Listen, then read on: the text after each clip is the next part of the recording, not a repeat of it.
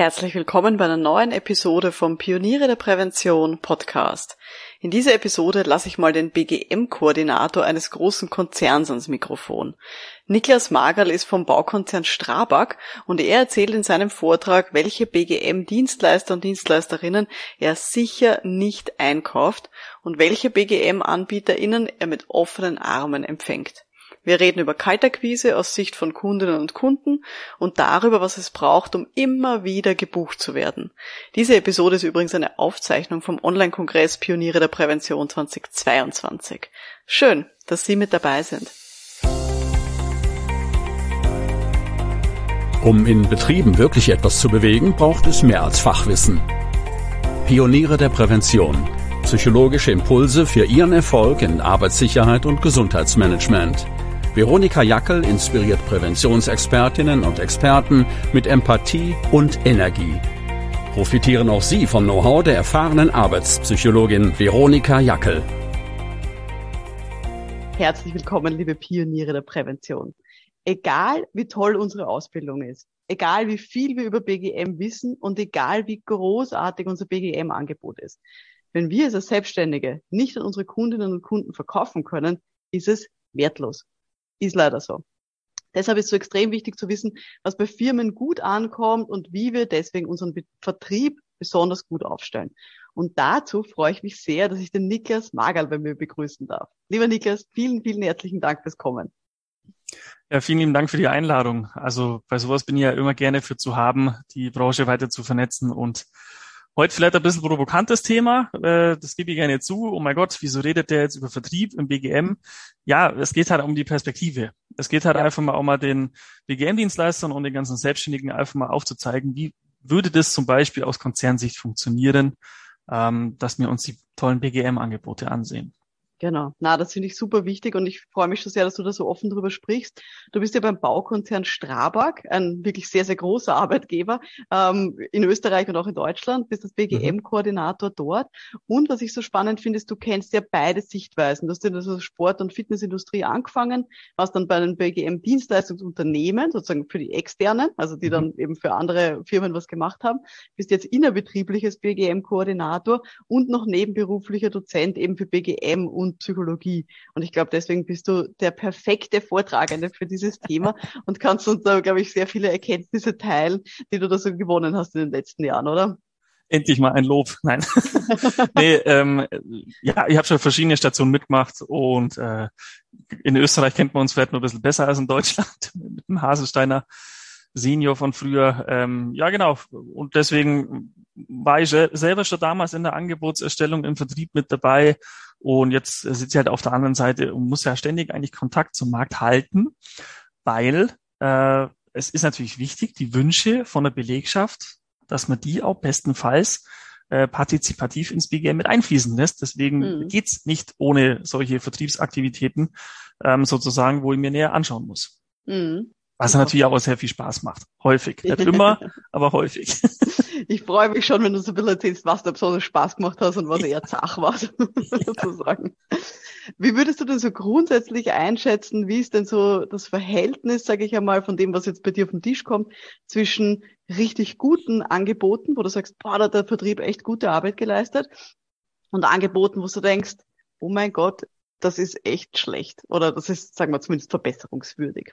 Ja, also ich würde mal sagen, 80-20 greift hier nicht ganz, aber so 70-30 ungefähr ist hier schon realistisch. Also ich krieg also wirklich 70 so. richtig gut, oder? Nee, leider oder nicht. Deswegen sitzen wir heute hier. ähm, nee, ein Drittel der Anfragen überrascht mich sehr positiv. Das mhm. ist cool gemacht, das ist lässig gemacht und da wurde sich, kommen wir später noch drauf, äh, da wurde sie einfach gut vorbereitet. Das mhm. soll jetzt bitte nicht arrogant klingen, aber man kann halt gerade bei großen Konzernen, wenn das BGM ein bisschen öffentlicher ist, dann kann man das eher googeln. Und mhm. wenn dann eine Vertriebsanfrage kommt, haben Sie ein betriebliches Gesundheitsmanagement? Das, das wird dann schon schwierig, sozusagen, das dann nochmal aufzuholen. Aber es gibt wirklich mhm. Top-Vertriebsanfragen, die erreichen mich auf unterschiedlichsten Wege.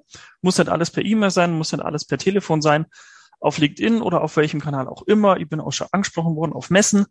Ähm, das ist einfach dann cool, lässig gemacht und dann befasst mhm. man sich viel lieber und halt einfach gerne mit dem Angebot und prüft ja. es dann auch äh, sehr, sehr viel schneller. Super. Sozusagen, weil ich werde dafür bezahlt, das BGM im Konzern voranzutreiben. So, ich werde nicht dafür bezahlt, 100 Angebote pro Woche zu prüfen. Deswegen muss ich selber filtern ja. und priorisieren. Was spricht mir, was spricht uns am meisten an? Mhm. Ähm, was könnte für uns am relevantesten sein? Genau, was ist dann hilfreich einfach auch für die ja. Firma. Ja. Super. Ja, da bin ich jetzt sehr gespannt, sozusagen, was du uns so mitgebracht hast. Wir haben im Vorfeld schon ein bisschen gesprochen, dass wir versprochen, ein paar Beispiele auch ähm, hier zu erzählen, was dich dann da schon besonders positiv und negativ überrascht hat. Von dem her freue ich mich schon sehr auf deinen Input. Ja, dann würde ich sagen, starten wir direkt rein. Ich fange mal an, hier meinen Bildschirm freizugeben und dann kann es auch schon losgehen. Zack, zack. So. Wird, denke ich, auch jetzt äh, sehr gut zu sehen sein. Also, wie gesagt, äh, ich rede frei von der Leber. Das sind acht Folien insgesamt, äh, abgesehen von der nur noch sieben Folien, wo wir einfach mal das Thema Vertrieb so ein bisschen beleuchten aus, äh, in dem Fall Unternehmenssicht. Wie schon vorhin erwähnt, natürlich ist es jetzt provokant gestellt. Mir geht es ja ganz bestimmt nicht darum, irgendjemanden anzugreifen oder irgendwas äh, Dienstleister zu kritisieren. Es geht darum, äh, die Perspektive zu beleuchten, damit die Dienstleistungsbranche im BGM sich überlegen kann, okay, ist da vielleicht was Vernünftiges bei? Ist da vielleicht ein Türöffner dabei, um in Unternehmen, egal welcher Organisationsgröße, einfach ein bisschen tiefer einzusteigen? Ich erlaube mir einen ganz kurzen Blick, damit man äh, weiß, von welcher Sparte aus das herkommt. In Österreich sind wir ein bisschen bekannter als in Deutschland. Ähm, wir bauen alles mögliche, Hochhäuser, Autobahnen, Brücken, wir graben ganz große Tunnel und so weiter und so fort in Europa und auch im Rest der Welt. Insgesamt haben wir rund äh, 74.000 Mitarbeitende im Konzern. In Deutschland sind es ungefähr 30.000 und äh, kommt später noch in dem Vortrag ein bisschen, äh, wir trennen sozusagen zwischen Angestellte, das sind die im Büro, und Gewerbliche, das sind die auf der Baustelle. Umsatzzahlen will jetzt gar niemanden langweilen. Wir springen nämlich direkt rein in das, warum wir heute alle hier sind, wegen dem BGM. Damit Sie, damit ihr euch so ein bisschen in meine Lage reinversetzen könnt. Also es ist ein Baukonzern, den es schon seit Jahrzehnten gibt wo Themen wie Arbeitssicherheit es auch schon seit Jahrzehnten äh, gibt, weil ohne Arbeitssicherheit kommst du an öffentliche Bauaufträge gar nicht ran. Ganz im Gegensatz zum BGM. Das war vor 2014 nahezu komplett unbekannt. Das war was vollkommen Neues für den Konzern sozusagen und ist eigentlich seit 2014 immer mehr gewachsen. Das Ganze haben wir ausgerollt. Das ist in, eigentlich müsste die Zahl schon wieder anpassen, in 13 Länder ab nächsten Monat äh, haben wir das BGM ausgerollt. Das heißt, es gibt überall koordinierende Personen, die das eben managen in den jeweiligen Ländern, in der jeweiligen Landessprache. Und ich bin sozusagen speziell für Deutschland zuständig und unterstütze international. Und da geht es natürlich nicht alleine. Also du ziehst ein BGM in einem Konzern nicht alleine auf. Wir haben über 30 Standortteams. Und da haben wir schon wieder äh, den ersten Hinweis aus Vertriebssicht. So, ich komme fachlich aus dem BGM, Bachelor Master in dem Bereich studiert, schon sehr viele Jahre Berufserfahrung. Äh, ich wage jetzt mal zu behaupten, dass ich größtenteils die Angebote, die BGM-Angebote fachlich verstehen kann und nachvollziehen kann. Natürlich sind diese Standortteams besetzt aus Leuten aus dem Betriebsrat, Führungskräfte, Arbeitssicherheit, ähm, hier HR, Personalentwicklung und so weiter und so fort und halt auch gesundheitsaffine Personen logischerweise. Das heißt aber nicht, dass die auch alle Fachbegriffe äh, kennen, die für uns alltäglich sind im BGM. Also Verhältnisprävention, Verhaltensprävention und so weiter und so fort ist für uns gang und gäbe, heißt aber nicht, dass es für jeden hier auf dieser Karte gang und gäbe ist. Und da schon mal ein kleiner zarter Hinweis, damit man so merkt, wo geht die Reise hin, äh, wenn das unverständlich ist dann sind möglicherweise diese Standortteams schon skeptisch, weil was sie selber nicht verstehen können, wie soll das dann, wie soll das dann das Team in München oder in Berlin den eigenen Leuten sozusagen kommunizieren? Also da geht zum Beispiel schon los. Ähm, ich bin, bin Hochschuldozent, bin großer Freund von Studien, von Fachbegriffen, alles gut, alles wichtig, ähm, aber das konkrete Angebot, das sollte möglichst simpel und einfach nachvollziehbar sein. Ne, in der Konzeptionierungsphase, da kann man sich ja wunderbar austoben, dann mit Fachbegriffen und weiteren. Ähm, das ist gewachsen und gewachsen und gewachsen. Ähm, ist natürlich so, wenn du irgendwo ein tolles Gesundheitsprojekt machst und es ist, wie gesagt, immer noch vergleichsweise junges Thema für den Konzern, dann bekommt die Bauleitung aus Köln, die ist mal auf einer Führungskräftetagung und erzählt des anderen und dann ruft man mich aus München an. Wir hätten gerne auch hier äh, das Digitalprojekt XY zum Thema Rückengesundheit. So, das ist dann wie so ein Spinnennetz. Wenn das einmal in Bewegung gesetzt wird, ähm, verbreitet sich das äh, automatisch. Ich selber bin seit dreieinhalb Jahren im Konzern. Wir mussten über zwei Jahre lang trommeln. Wir mussten sehr viel Werbung auch intern für uns machen, damit sich der Bekanntheitsgrad erhöht. Und jetzt ist es, hat sich das umgekehrt. Jetzt geht es vom Push zu einem Pull-Faktor. Jetzt erreichen uns sozusagen viele Anfragen. Und die prüfe ich dann. Und dann muss ich natürlich auch prüfen, was gibt der Markt im BGM, nicht nur Deutschland, ne, wir gucken auch äh, über die Landesgrenzen hinaus, ähm, was gibt der Markt her? Was kann man da Schönes für sich nutzen? Das einmal ganz kurz als Ausgangssituation. Und jetzt einfach mal die Brille, die ich sozusagen aufhabe. Nach welchen Kompetenzen richten wir uns überhaupt? Was schauen wir uns da ganz genau an? Und ich weiß, je nach Definition, je nach Literatur, gibt es ganz, ganz viele verschiedene Kompetenzen. Ich will da jetzt nicht auf Definitionen eingehen. Ich will bloß hier die, die, die vier wichtigsten, sage ich jetzt mal, einmal kurz darstellen. Und ich nehme aber das, was hier rot dargestellt wird, die Persönlichkeitskompetenz einmal kurz raus, weil die, das kann ich im BGM nicht vermitteln. Ich hoffe, dass ihr alle freundliche Menschen seid und sonst werdet ihr aber auch nicht im BGM, weil im BGM hast du nicht mit Maschinen zu tun, sondern mit Menschen. Das heißt, ich, die Persönlichkeitskompetenz setze ich jetzt sozusagen mal voraus. Aber nach den drei anderen, da wird, werden hier die nächsten Folien drauf abzielen.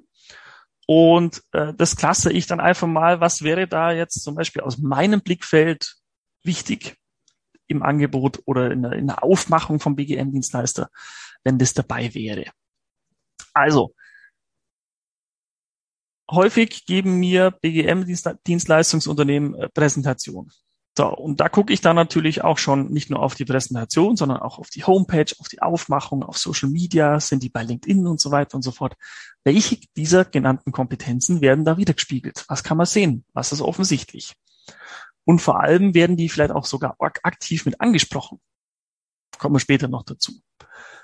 Mir ist es, wie gesagt, vollkommen bewusst, dass die Unternehmensverantwortlichen im BGM, dass die das unterschiedlich gewichten die sagen, da muss jemand extrem gute Methodenkompetenzen haben. Also die Veranstalterin hier vom äh, dem Online-Kongress, äh, die, die ist sichtbar online und da weiß man, weil die auch sehr viele Vorträge hält, da ist Methodenkompetenz, Vortrags, äh, einen Vortrag zu halten auf jeden Fall vorhanden.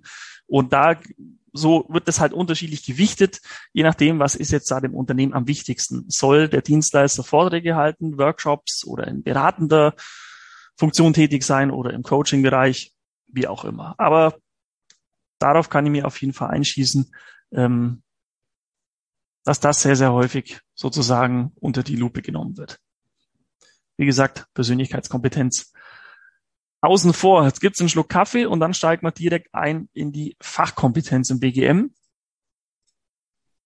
Ich finde ja jetzt an der Stelle, entschuldige mhm. Niklas, wenn ich dich da Aus. kurz unterbrechen darf, schon Los. mal sehr spannend sozusagen, was du, was du alles aufgelistet hast, weil ich glaube, allein sozusagen diese verschiedensten Kompetenzen, die jemand mitbringt, die verschiedenen Felder, sich da zu überlegen, hm, was biete ich eigentlich Besonderes an und wie kann ich denn das herzeigen? Wie kann ich das äh, ja vorausstellen? Das ist, glaube ich, schon mal ein erster ganz ein wichtiger Punkt, den man sich da mitnehmen kann als Anbieter. Weil ich habe jetzt auch gerade so rumüberlegt, die Angebote, die ich so lege bei Firmen, welche Kompetenzen zeige ich denn damit besonders? Gibt es irgendwas, was ich so automatisch für natürlich erachte, dass das besonders vorkommt in meinen Angeboten. Und es gibt aber offensichtlich auch mal andere Sichtweisen, die sagen, hm, möglicherweise schauen ja mein Gegenüber in den Firmen auf ganz andere Dinge als das, was ich glaube, was hier, was hier wichtig sein kann. Und da eben so ein bisschen einen, einen Blumenstrauß anzubieten, hätte ich jetzt mal gesagt, ähm, das, das scheint mir besonders relevant und das mal einfach zu reflektieren, oder? Erstens das und zweitens, die Kompetenzen sind ja unterschiedlich verteilt. Man kann nicht alles gleich gut können. Ne? Gott sei Dank, ja, das da auch zu wissen, sozusagen, was man kann und was man nicht kann, ist mal wichtig. Genau, aber ich, ich weiß ja bei dir, dass du äh, gelernte Psychologin bist. Ich weiß aber auch, dass du halt vernetzt bist mit Arbeitsschutz, Arbeitssicherheit, aber halt auch BGM so und genau. äh, da kann man dann schon erahnen, wo geht die Reise hin sozusagen ja. bezüglich Fachkompetenz. Das ist dann schon sehr schön, wenn das halt auch sichtbar ist. Genau. Wenn ich nicht weiß, welche Kompetenzen da sind, ja, wie soll ich das dann beurteilen? Ja, also eine Homepage ist schnell programmiert. Das schafft mhm. eine gute Person aus der Softwareentwicklung innerhalb von zwei Stunden, wenn es sein ja. muss. Ne? Äh, da wird dann viel gesprochen, wenig gesagt, aber ich muss halt irgendwo, wo sie Kriterien finden, mhm. wo ich das mhm. festmachen kann. Ja. Ne? Und ich glaube, das ist also ganz, ganz relevant, wie du sagst, auch äh, sozusagen dann auch klar zu machen, wofür bin ich denn gut für eine Organisation und was sind vielleicht so nicht meine, meine Hauptstärken, wo ich sage, sucht euch dann vielleicht irgendwie für dieses Feld vielleicht auch einen anderen. Genau, und äh, ich finde es immer wieder schön und äh, da gehört ein bisschen Mut dazu, ein bisschen Offenheit, aber wenn man dazu steht, so wie ja. du gerade gesagt hast, also wenn man da, ich traue mir Fachkompetenz zu, weil Punkt, Punkt, Punkt. Genau, super wichtig. Danke. Ja. So, dann starten wir hier direkt rein und äh, wie gesagt, das ist ja nur hier kurzer Abriss vom Thema. Ähm, und ich möchte jetzt, das ist mir ganz, ganz wichtig, ich möchte jetzt nicht sagen, dass jemand, der aus dem Quereinstieg ins BGM reinkommt, dass das nicht geht. Wir alle kennen wahrscheinlich Beispiele, dass es geht. Es ist aber so, ich gucke mir die Firma an oder die, die, die Person, die da selbstständig ist und gucke erstmal, welche Qualifikationsniveaus oder Fortbildungen oder was auch immer als fachlicher Hintergrund ist denn da so vorhanden. Und wenn jetzt zum Beispiel von einem BGM-Dienstleistungsunternehmen die Geschäftsführung nicht primär aus dem BWL kommt, äh, aus dem BGM kommt, das vermische ich selber schon, nicht aus dem BGM kommt, sondern aus BWL, Jura studiert hat, äh, Business Administration, was weiß ich, das ist alles kein Problem. Ich brauche aber irgendwas, wo ich mich festhalten kann, da muss es jemand, da muss noch jemand sein im Team, in der Dienstleistungserbringung, wo quasi ein fachlicher Hintergrund äh, vorhanden ist. Wo wirklich nachhaltiges Wissen sozusagen aufgebaut wurde, damit äh, ich mir auch sicher sein kann, dass die Person weiß, wovon sie spricht. Das kann sein aus der Psychologie, das kann sein aus der Sportwissenschaft, das kann sein aus der Ernährungswissenschaft, das kann sein aus der Physiotherapie, wird hoffentlich äh, immer größer werdender Punkt. Ähm, das kann aber auch sein aus, ja, klassisch wie bei mir jetzt einfach Prävention und Gesundheitsmanagement, Mischkombination quasi als Studium. Äh, da, da, da muss irgendwas vorhanden sein, wie gesagt, nicht unbedingt von der Geschäftsführung, aber vom Team selber, damit ich äh, mir da einfach sicher sein kann.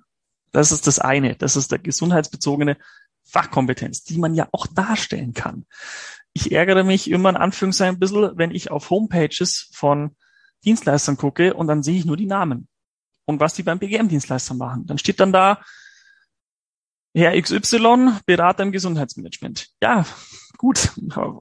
Wo kommt die Person her? Was, was war vorher im Berufsleben oder im Studienleben? Was hat, was hat die Person gemacht? Das ist immer sehr interessant, äh, wenn man das einfach nachvollziehen kann. Da muss man auch keinen ganzen Roman schreiben, da reicht einfach Bachelor oder Master oder Fachausbildung gut ist. Das ist das eine. Das zweite ist, man hat vorher die Deutschlandkarte gesehen. Ähm, ich habe 30 Standortteams, unterschiedlich besetzt. Natürlich wollen die auch gesundheitliche Kompetenz bei den BGM-Dienstleistern. Jetzt kommt das Aber. BGM ist ja so viel mehr als einfach nur, wir bringen Leute dabei, wie sie richtig sitzen, wie sie sich gesund ernähren und wie der Rücken gesund bleibt und wie man hoffentlich nicht in eine Depression gelangt. Äh, das Ganze bringt ja nichts, wenn das nicht auch entsprechend aufbereitet, aufbereitet produziert ähm, und dargestellt werden kann. Das heißt, es ist unfassbar schön. Äh, ich kann natürlich auch das interne Marketing bedienen, gibt's auch große Abteilungen.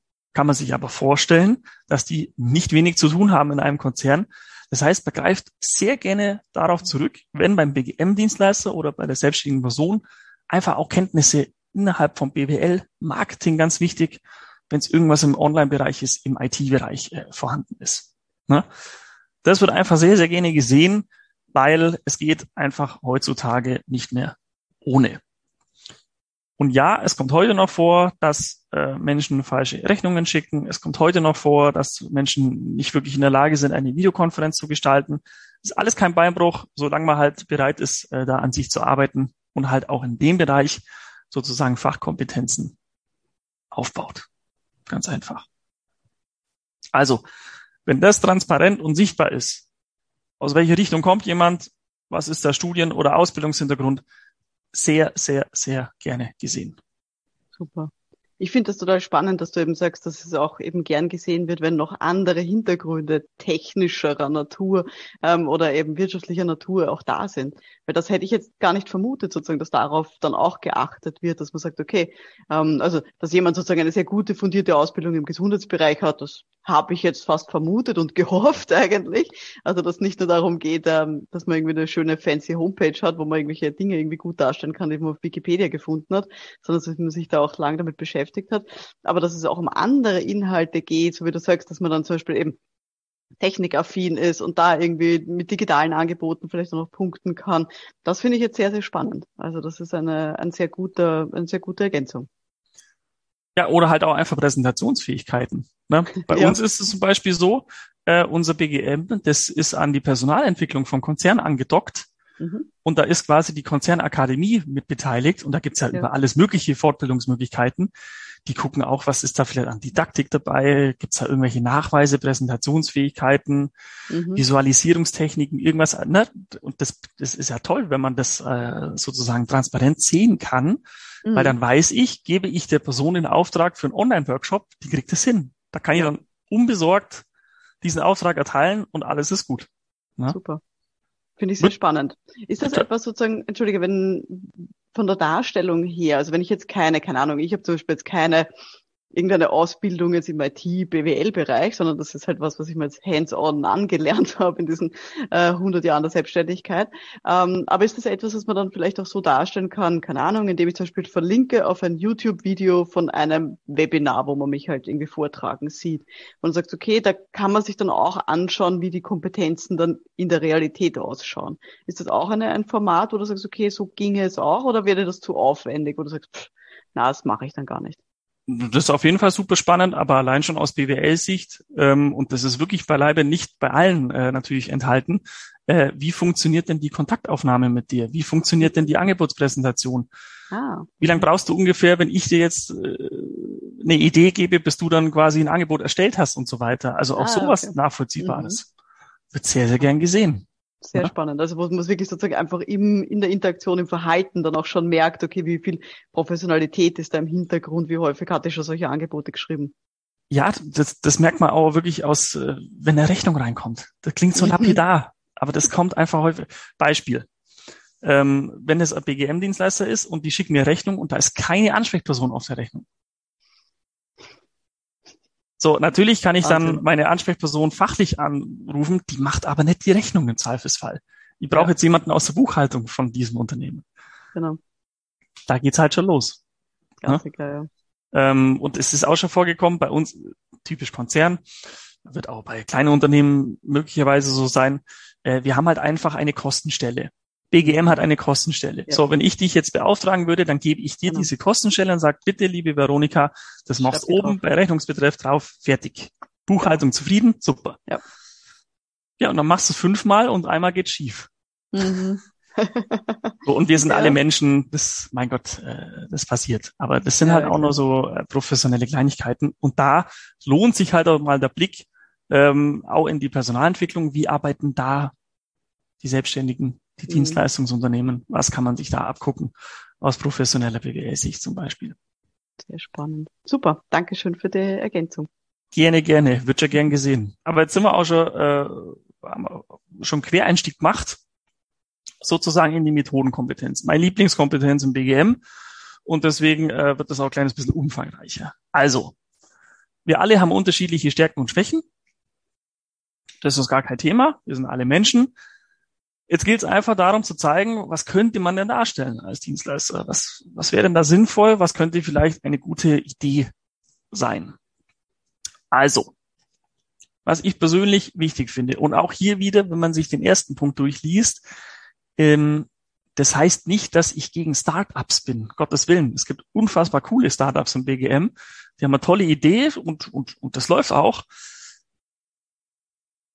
Wenn es jetzt aber ein, ein, ein sage ich mal, etablierter BGM-Dienstleister ist oder eine, eine Einzelperson innerhalb der Selbstständigkeit, und ich kann nicht nachvollziehen, ob diese Person schon mal auch strategisch im BGM gearbeitet hat, dann wird es dann schon ein bisschen schwieriger. So, jetzt gibt es natürlich Leute im BGM, die machen eine reine Dienstleistungserbringung innerhalb der betrieblichen Gesundheitsförderung. Das heißt, die halten Vorträge, Workshops, was weiß ich, Coachings, Trainings und so weiter und so fort. Alles gut. Die haben sich darauf spezialisiert. Super Sache. Wenn diese Person aber auch sozusagen ein BGM berät oder ein, ein, ein, ein Zirkel der Gesundheit oder Arbeitskreis Gesundheit oder mit BGM-Verantwortlichen zusammen konzipiert, dann wäre das unfassbar schön, wenn man das nachvollziehen kann. Und das gibt's leider häufig nicht. Da gibt's dann sozusagen ähm, eine Referenzliste, ist hier auch der zweite Punkt, wo dann die, die, die Logos von den ganzen Unternehmen aufgelistet sind. Da weiß ich aber als BGM-Verantwortlicher nicht, haben die jetzt da einfach nur mal einen Workshop gehalten oder haben die da strategisch mitgewirkt? So, da geht es mir nicht um Hierarchie, strategische Mitwirkung, BGM ist jetzt besser als BGF, Dienstleistungserbringung. Aber wenn ich quasi jemanden suche, was nehmen wir denn für ein Beispiel? Ähm, die jüngste Gruppe der Belegschaft, die, die gerade noch in der Ausbildung sind oder duales Studium machen, wenn ich jemanden suche, der oder die in dem Bereich uns unterstützen kann dann würde ich nicht, nicht unbedingt jemanden nehmen, der da einfach nur mal Vorträge gehalten hat und Workshops, sondern bestenfalls schon strategisch irgendwie mitgearbeitet hat, hier mit Azubi-Gesundheit oder halt eben ja, äh, strategische Konzeptausarbeitung von dieser jüngsten Zielgruppe im Unternehmen. Ne? Also es ist ein Unterschied. Und das macht mir die Filterfunktion leichter, wenn ich sehen kann, was wurde da gemacht. Ganz wichtiger Punkt, habe ich schon erwähnt, ist quasi auch die Referenzliste ja, wir alle kennen, dass da unterschiedlich die Logos eingeblendet werden. Das ist alles gut, alles wichtig. Schön auch, wenn die farbig und groß äh, sind sozusagen. Gerade bekanntere Namen stechen da ja auch durchaus äh, sozusagen ins Auge.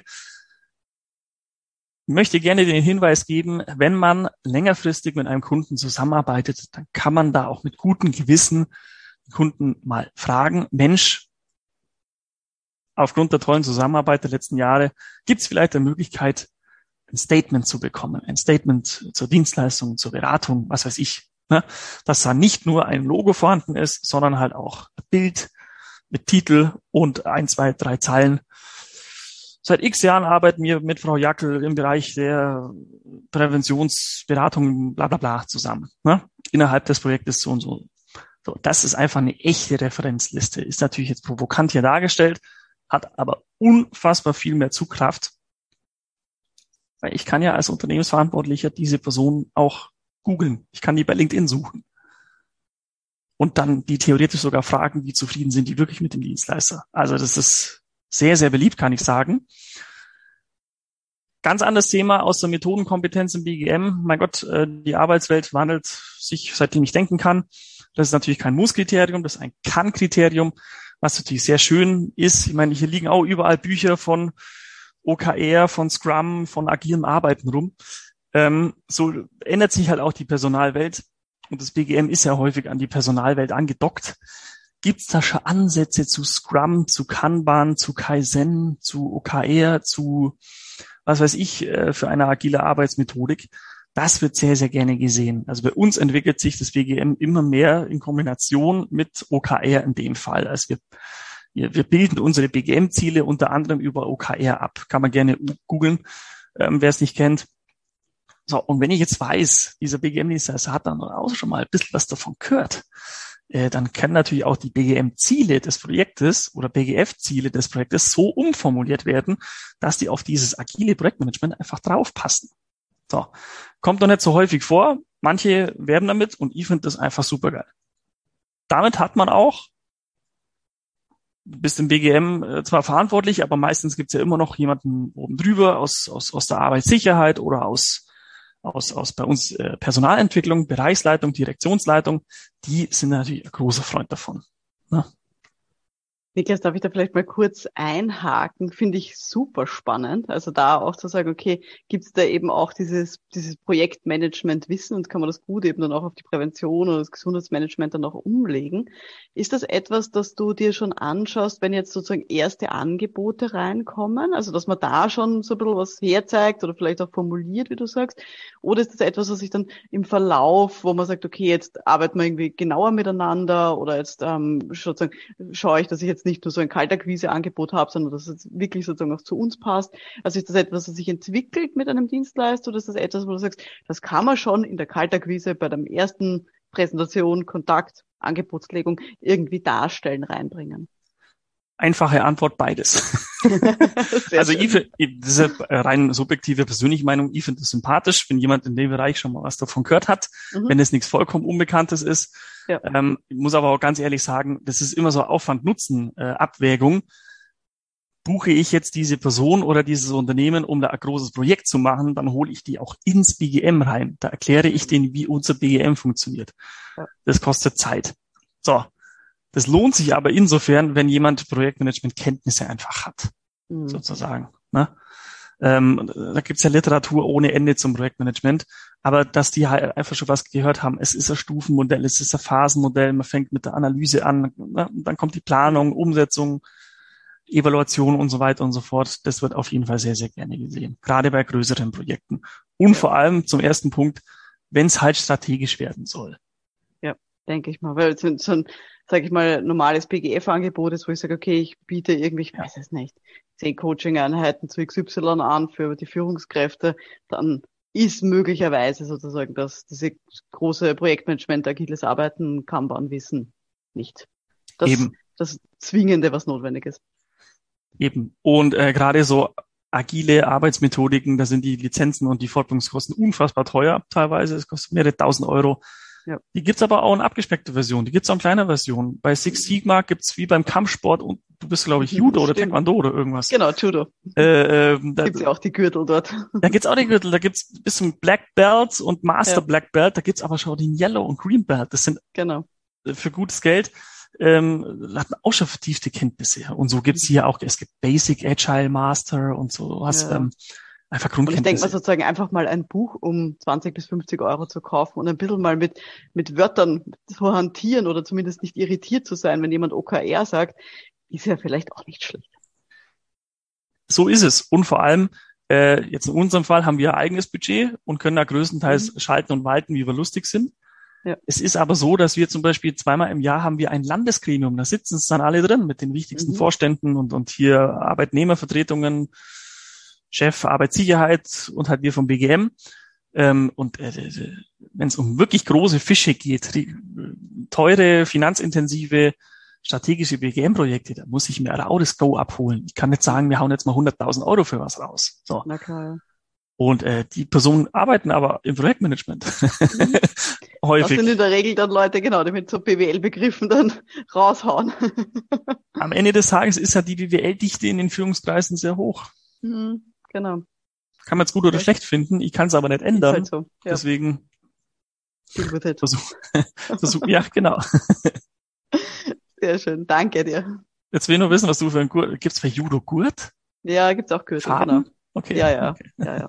Ich bin schon sehr lang, sehr, sehr schwarz unterwegs. Ich, okay. ähm, ich, ich, ich prüfe die, die Anfänger Schwarzgurte. Ah, sehr schön. Macht's noch Spaß? Ja. Ja, definitiv, ja, ja.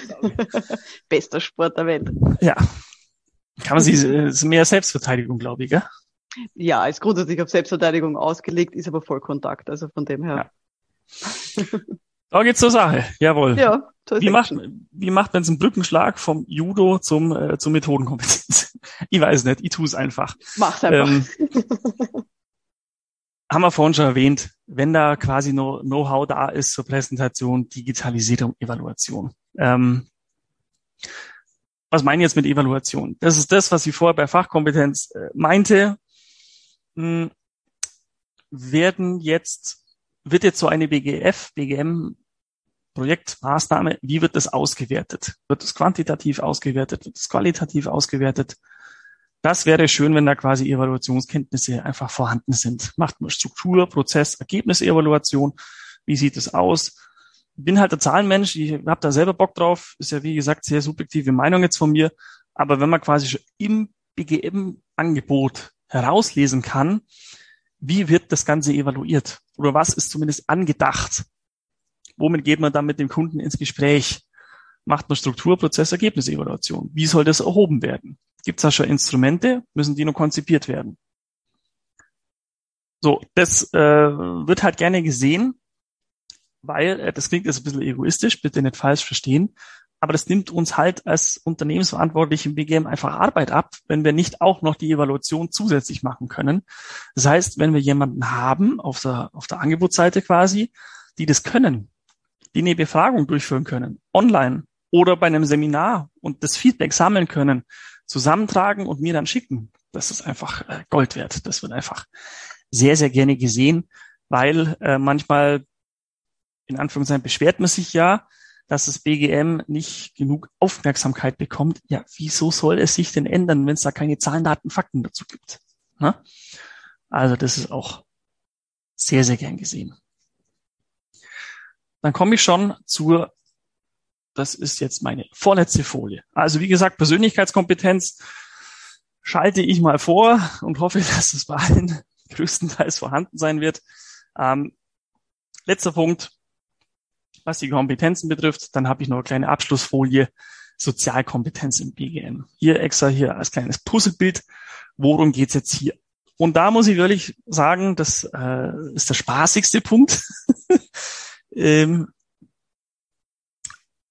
wenn die Person es dann schafft, einen Termin zu bekommen und das präsentiert, wenn es von der Aufmachung gut war, wenn es, wenn es spannend war, dann kommt es eben zum Termin, dann präsentieren die das entweder vor Ort, wenn es halt sich anbietet in Köln, oder online. Und da habe ich es schon sehr, sehr häufig erlebt, ähm, dass 80 Prozent der BGM-Dienstleister spricht und 20 Prozent ich. Aber nicht, weil ich redefaul werde, sondern weil ich halt nichts gefragt werde. Das heißt, da kriegst du dann durchaus das Gefühl, naja, da spult halt jetzt jemand das Programm ab. Da gibt es halt die acht Folien und die müssen durchgezogen werden. Komme was wolle. Ne? Das ist dann schon immer ein bisschen schwierig. Vor allem schwierig, äh, wenn das dann so eine Art betreutes Lesen ist. Also, ne, also wenn, wenn das dann nicht wirklich spannend ist, dann ist das auch nicht sozial sympathisch sozusagen. Wir müssen die Gesundheitskompetenz der Mitarbeitenden steigern, aus dem Grund empfehlen. Das, ist nicht spannend sozusagen. Also es geht darum, den Kunden zu verstehen. Ansonsten kauft er nicht. Wir sind die Baubranche, wir sind keine Unternehmensberatung. Ich brauche für die Gewerblichen auf der Baustelle eine adäquate Ansprache. Wenn das nicht gegeben sein kann, wird es schwierig, da ein Angebot zu legen. So, und deswegen äh, bin ich manchmal ein bisschen verwundert. Das ist so bei bestimmte Hälfte der Präsentationen oder der, der Online-Termine, dass da fast nur BGM-Dienstleister sprechen. Und ich weiß, die haben viel zu sagen und äh, das Produktportfolio ist möglicherweise auch groß und vielfältig und da ist alles Mögliche dabei. Trotzdem muss man sich immer fragen, wozu ist dieser Termin da? Dieser Termin ist da, dass das Unternehmen versteht, was macht diese Person auf der anderen Seite und dass der Dienstleister versteht, worum geht's überhaupt? Was sind die Sorgen? Was sind die Herausforderungen? Was sind die Nöte von dem Unternehmen? Was ist da besonders wichtig? Und das geht über Fragen, Fragetechniken. Ne? Und da trennt sich auf jeden Fall die Spreu vom Weizen, würde ich sagen. Da merkt man schon sehr, sehr gut, wie professionell ist jemand äh, in der Dienstleistungsbranche. Kommen die schon mit möglichen Herausforderungen? Ich könnte mir denken, dass aufgrund Dezentralität, Baukonzern, hunderte von Baustellen gleichzeitig wäre es vielleicht notwendig. Wie ist da Ihre Sicht der Dinge und so weiter und so fort. Da trennt sich auf jeden Fall die Spreu vom Weizen. Und das macht halt auch den Redeanteil dann aus bin, also das möchte ich nur noch mal unterstreichen. Also ich, es ist auch etwas, ganz ehrlich, Niklas, glaube ich, was man lernen muss als Selbstständiger oder als Anbieter. Weil ähm, ich habe auch mal eine Podcast-Episode dazu gemacht, wo ich erzählt habe, wie sich so meine Packliste für Erstgespräche verändert hat über die Jahre und Jahrzehnte. Und so wie du sagst, zu Beginn ähm, meiner Selbstständigkeit war ich auch einfach saunervös bei Erstgesprächen und habe am liebsten alles mitgenommen, was ich hatte zu diesem Thema. Wenn ich angefragt wurde eben zur weiß ich, Arbeitspsychologie, Evaluierung psychischer Belastungen, whatever, ich habe einfach alles eingepackt. Also von irgendwie äh, Gesetzestexten zu Dingen, die ich schon gemacht habe und 100 mhm. Fragebogen-Varianten und bibabo. Und habe dann aber gemerkt mit den Jahren, dass das gar nicht das ist, was die Leute eben auf der Firmenseite dann so interessiert, weil sie denken, wenn wir miteinander zusammenarbeiten, haben wir noch genug Zeit, uns um die Details zu kümmern. Aber so wie du sagst, auch das ist mir aufgefallen, denen ist ja wichtiger, dass ihnen jemand zuhört, dass ihnen jemand mal sagt, okay, wie geht's Ihnen denn jetzt gerade? Wo glauben Sie, dass Sie denn Unterstützung brauchen? Und ich dann einschätzen kann, welches meiner Produkte, die ich sozusagen habe, welches meiner Dienstleistungsprodukte passt denn da jetzt auf dieses Problem? Oder kann ich vielleicht gar nichts machen? Muss ich dann sagen, tut mir leid, habe ich falsch eingeschätzt. Vielleicht sozusagen kommen wir bei einer anderen Sache zusammen, aber da kann ich Ihnen gar nicht weiterhelfen. Aber das ist, glaube ich, ähm, etwas, was Selbstbewusstsein braucht auf Anbieterseite, sich da zurückzunehmen, weniger zu reden und nicht einfach wie ein Wasserfall irgendwie alles zu erzählen, was man irgendwie weiß zu diesem Thema, und dann zu hoffen, irgendwas bleibt bicken. Das ist irgendwie so, ich habe im Englischen sagt man so, irgendwie man wirft irgendwie Spaghetti an die Wand und schaut, was irgendwie hängen bleibt, ja. sondern dass man mal sich mal zurücknimmt und sagt, okay, wir reden jetzt mal auf Augenhöhe miteinander und eben ähm, man stellt mehr Fragen, als man an, Antworten sozusagen geben möchte im Erstgespräch. Aber ich glaube, das ist etwas, was, was man sich erarbeiten muss. Absolut. Und dann äh, besonders äh, schön ist dann immer, äh, dann wird das dann präsentiert, präsentiert, präsentiert und du merkst, wie so der Spannungsbogen hochgeht, weil am Ende kommt es dann zu den Kosten. So, ja. wir alle müssen unsere Miete bezahlen und was auch immer für Kosten und äh, dann, ich, ich will das halt wissen, grob. Mhm. Also ich muss mit irgendeiner Zahl rausgehen. Und dann gibt's ganz viele, die wollen mir diese Zahl nicht nennen. Mhm. Das ist jetzt eine Typsache, kann ja. man machen, möchte es nicht verurteilen, Gottes Willen, mhm. ähm, aber dann nennt doch eine Range ja Mensch, Herr Magerl, äh, je nachdem, wie groß es werden soll, was Sie sich vorstellen können, von bis. Von, mhm. gib mir eine Range, mach ja. 10.000 bis 15.000. Irgendwas, ja. braucht keinen konkreten Preis und Konzeptionskosten kommen dazu und ich weiß, dass Gedankenarbeit Geld kostet. Alles gut. Mhm. Aber ich würde würd es wirklich empfehlen, eine Range mhm. zu nennen. Das, du musst es an irgendwas festmachen. Ja. Sozusagen. Bin ich komplett bei dir, aber ich, ich sehe sozusagen auch die, die Schwierigkeit eben auf Anbieterseite, weil ich habe es ja auch, also ich meine, ich mache jetzt kein strategisches BGM, sondern meine persönliche Dienstleistung ist eben diese Gefährdungsbeurteilung psychischer Belastungen. Und auch da werde ich dann ständig von Firmenseiten irgendwie gefragt, die rufen mich an und sagen, wir haben 400 Leute, wie viel kostet das bei Ihnen? Und ich denke mir immer, keine Ahnung, das ist wie wenn du sagst, ich brauche ein Auto. Das ist eine ganze Schrottkiste haben um 500 Euro, kannst auch einen Tesla kaufen. Also das ist so von bis. Aber was man natürlich machen kann, so wie du sagst, ist eine Range anbieten oder zumindest sowas wie mein Tagsatz ist für einen Workshop brauche ich sozusagen, äh, verrechne ich folgendes Geld. Und jetzt überlegen Sie mal, wie viele Workshops Sie dann bei mir benötigen oder sowas. Und dann kann man mal multiplizieren. Aber so, dass man so ein bisschen ein Gespür hat, oder? Das ist, glaube ich, genau. so dieses große Spannungsfeld, das man irgendwie hat zwischen, ich weiß vielleicht nach einem Erstgespräch noch gar nicht, was die genau brauchen in der Firma. Und die Firma sagt aber, ja, aber wenn der jetzt irgendwie dann nachher horrende Kosten hat, dann brauche ich mit dem ja gar nicht weiterarbeiten. Das ist das eine. Und wenn ich jetzt weiß, dass jemand wie du schon seit so vielen Jahren einfach an dem Thema drin ist, äh, dann erwarte ich auch, dass die Person mir grob eine Range nennen kann einfach. Mhm, wenn jemand seit über zehn Jahren im BGM tätig ist, in welcher Funktion oder Form auch immer, und ich frage danach, ja, da müssen wir jetzt schon nochmal überlegen, konzipieren. Da denke ich, hä? Du bist seit mhm. zehn Jahren auf dem Markt und kannst mir keine Range nennen. Ja. Ist jetzt, wie gesagt, individuell. Ja, ja, eben das Beste, was ich mal gehört habe, weil das, das macht ja auch Spaß. Ne? Ich kitzel dann immer ein bisschen, das macht ja auch Spaß. ähm, und dann habe ich mal das, äh, bin ja auch gerne ein bisschen, äh, ich challenge die auch ganz gerne, weil es halt auch dann Spaß macht. Ja, Mai, ihr habt das aber beim Dienstleister XY aber für so und so viel gesehen. Hm, mhm. Hat der Dienstleister, der Geschäftsführer mich nur angeguckt und hat gesagt, erstmal fünf, fünf Sekunden Stille. Das müssen die ja auch sein. Das sind ja auch nur die Zweitplatzierten. war ein stückweise arrogant, war aber auch cool gelöst mhm. und hat dann aber nur begründet, warum sie das wert sind mhm. und diesen Preis sich äh, aufrufen, um da zu stehen. Fand ja, ich gut dreimal darfst raten, ob die den Auftrag gekriegt haben. So, mhm. so geht's halt dann auch. Definitiv, ne? ja. Ja, das glaube ich ist ganz wichtig. Aber eben, um nochmal zurückzukommen auf dieses Thema, wie viel redet sozusagen der potenzielle Kunde und wie viel redet der Anbieter, halte ich sozusagen für ganz, ganz wichtig. Ähm, also liebe Präventionsexpertinnen und Experten, mehr zuhören als quatschen. Und das kann man auch, finde ich, auch sehr, sehr charmant einfach lösen. Also eben mit bestimmten Gesprächstechniken, die man sich dafür aneignet, mit Standardfragen, die man schon mitbringt, irgendwie fürs Erstgespräch. Oder zum Beispiel, also ich biete auch immer mal wieder Lego Serious Play Workshops an. Und für solche Anfragen nehme ich dann dieses Lego einfach schon mit zum Erstgespräch und lasse die dann bauen, wie dann so ein Workshop denn im besten Fall bei denen ausschauen soll. Und dann haben die sowas schon mal in der Hand gehabt. Und ja. vielleicht kann man sich ja fürs BGM auch irgend sowas einfallen lassen, sodass der Kunde dann ein bisschen mehr Lust hat, darüber zu plaudern. Genau, und da empfiehlt sich ja einfach, vor allem wenn man ein Team hat, einfach mal zu brainstormen, was sind denn nicht unbedingt allerweltsfragen? Ja. Was sind Ihre größten Herausforderungen BGM? Ja. mhm. Frag mich doch lieber, was ist die schwierigste Zielgruppe bei mir? Gibt es überhaupt eine schwierige Zielgruppe?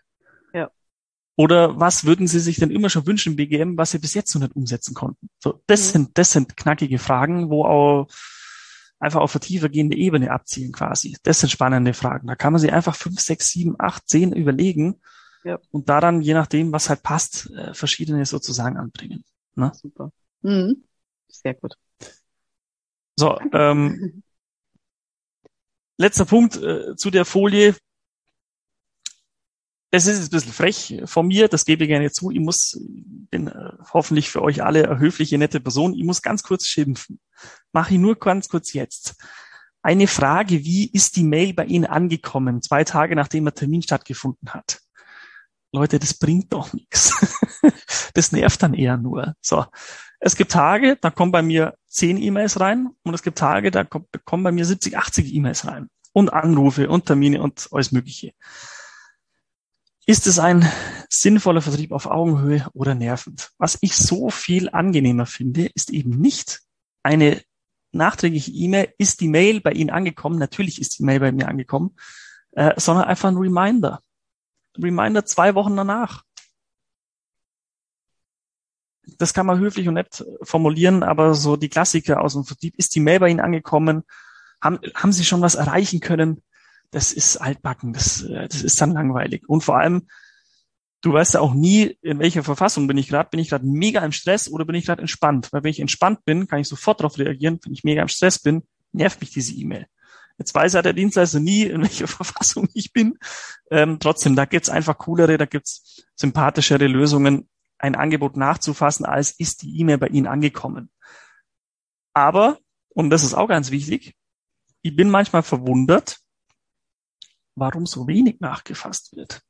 Ich bin verwundert, dass mir dann ein Angebot geschickt wird. In dem Angebot, in der PDF ist auch äh, hier Angebot gültig bis und dann wird das aber nicht nachgefasst.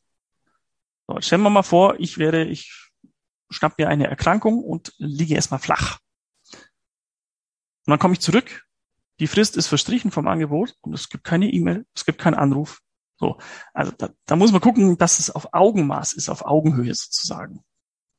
Kommt, wie gesagt, auch ab und zu mal vor. Also sinnvoller Vertrieb auf Augenhöhe ist auf jeden Fall sehr, sehr gerne gesehen. Und klar, man muss irgendwie Kontakt halten zum Unternehmen. Man weiß nie, in welcher Stimmung die sich befinden.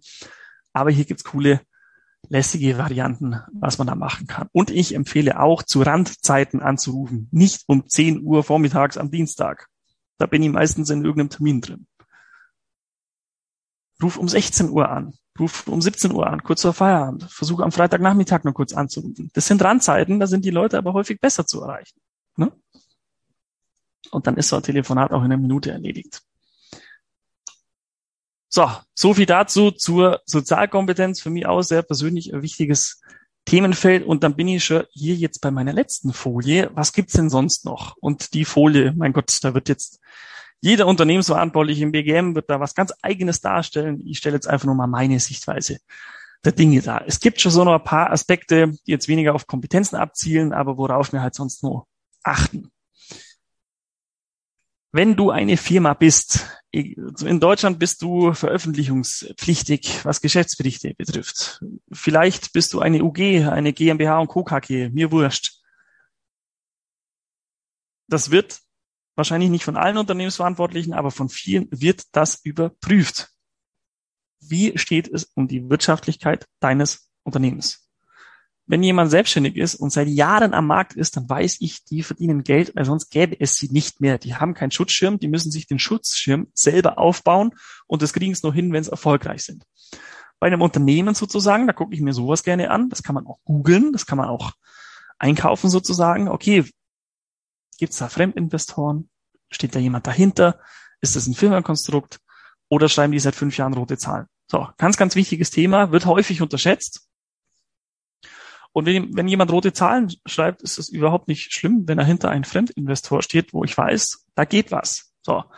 Weil wenn ich jetzt zum Beispiel ein strategisches BGM-Projekt ausrollen würde, und kann mir aber nicht sicher sein, wird es diesen Dienstleister noch die nächsten zwei Jahre geben, weil so lange dauert das Projekt. Sorry, das wird dann halt einfach nichts. Also schauen wir uns durchaus gerne an. Geht auch schon los, die Wirtschaftlichkeit, gerade wenn ich ein Unternehmen bin und äh, veröffentlichungspflichtig bin. Guckt mal auf eurer Homepage im Impressum, was da für ein Datum steht.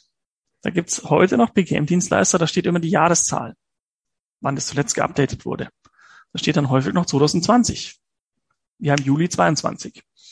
So, das sind Kleinigkeiten, die aber wichtig sind für eine Wirtschaftlichkeitsüberprüfung. Also ich google grundsätzlich jeden äh, BGM-Dienstleister und versuche hier in diesem Feld sozusagen was herauszufinden. Ganz, ganz wichtiges Thema. Habe ich vorhin sozusagen schon äh, mit angesprochen.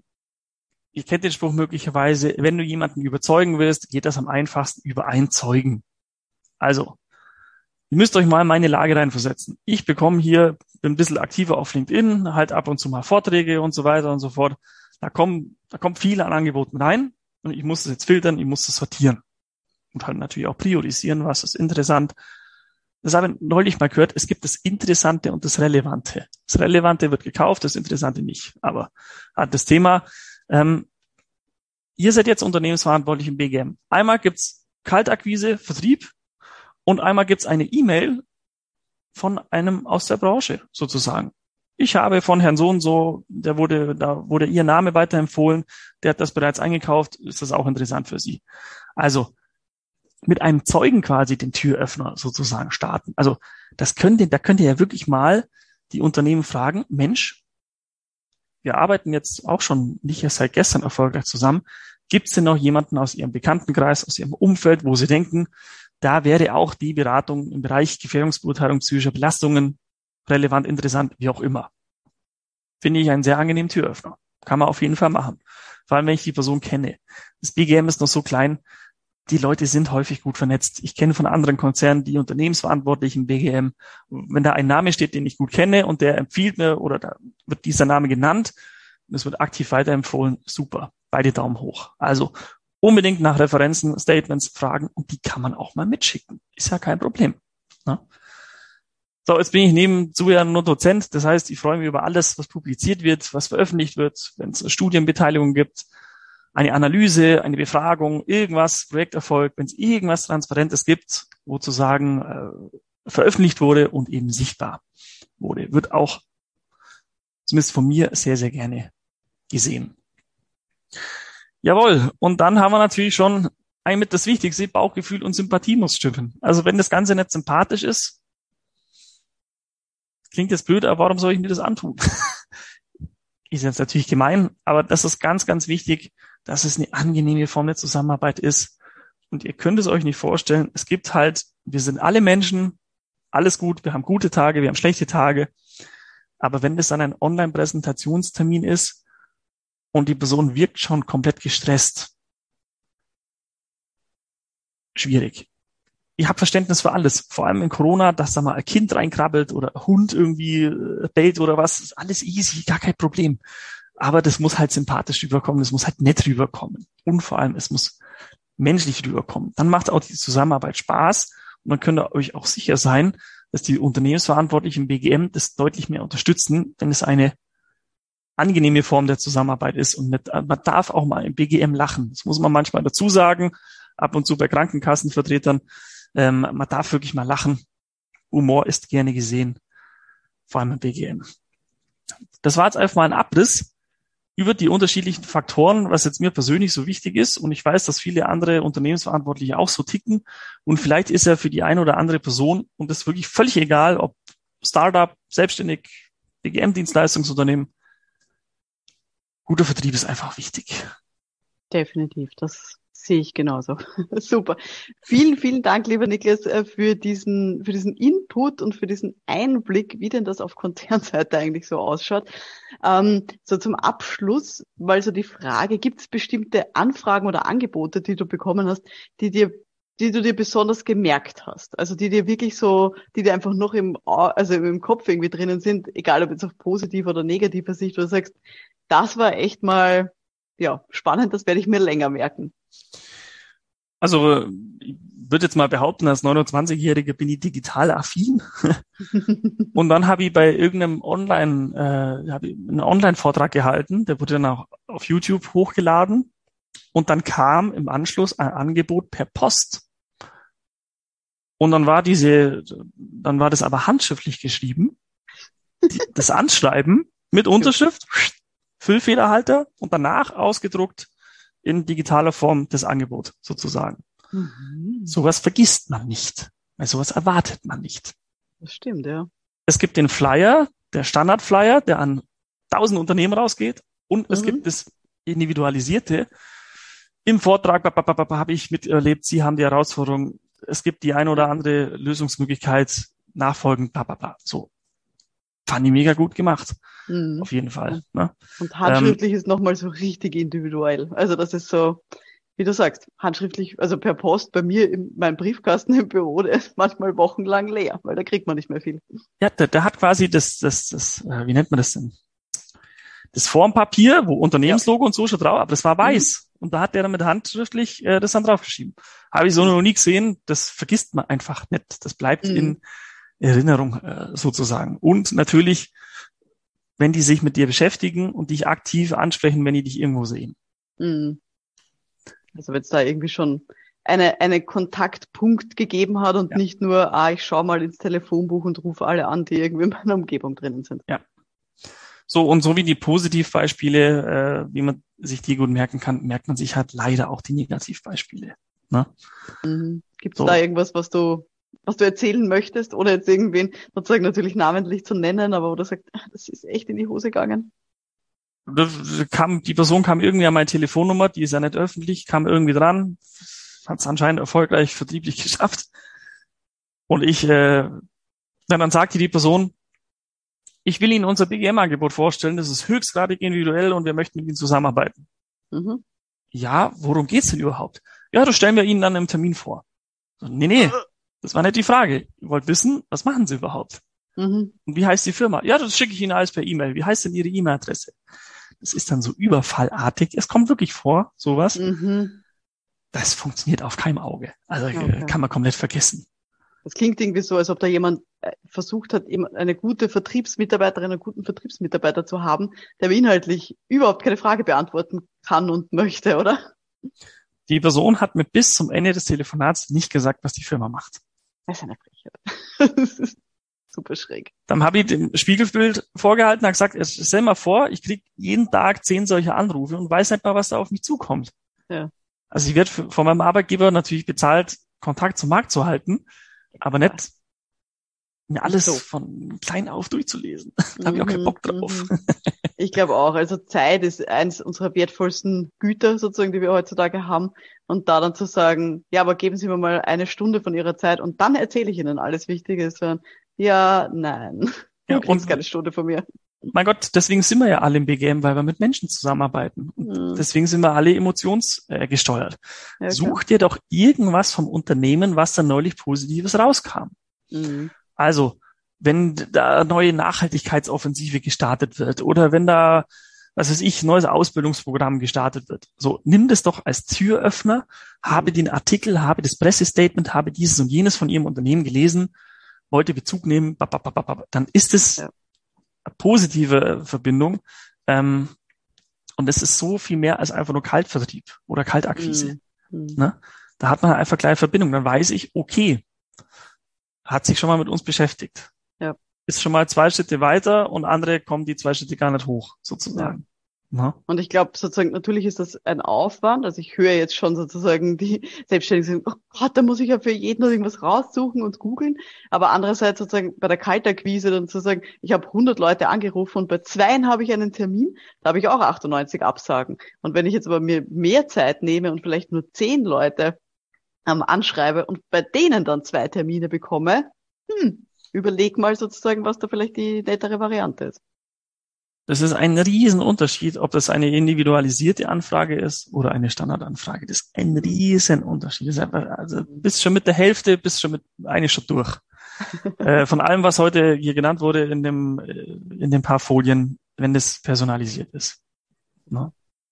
Ja, ich habe mir sehr viel mitnehmen dürfen, lieber Niklas. Finde ich sehr, sehr spannend. Ich habe mir so ein bisschen mitgeschrieben, so ein, es sollte einfach verständlich sein, das Angebot. Man soll es auch weiterleiten können dann an potenzielle Führungskräfte, die fachlich jetzt nicht irgendwie ähm, ganz sozusagen auf, auf der BGM-Seite sozusagen mitschwimmen, diverse Kompetenzen herzeigen und auch sich überlegen, was könnte fürs Gegenüber interessant sein, Referenzen äh, herzuzeigen, auch vielleicht Studien, die man gemacht hat, also so diese ganze Öffentlichkeitsarbeit da auch mitzudenken, die Klappe halten und Fragen stellen, ganz wichtig.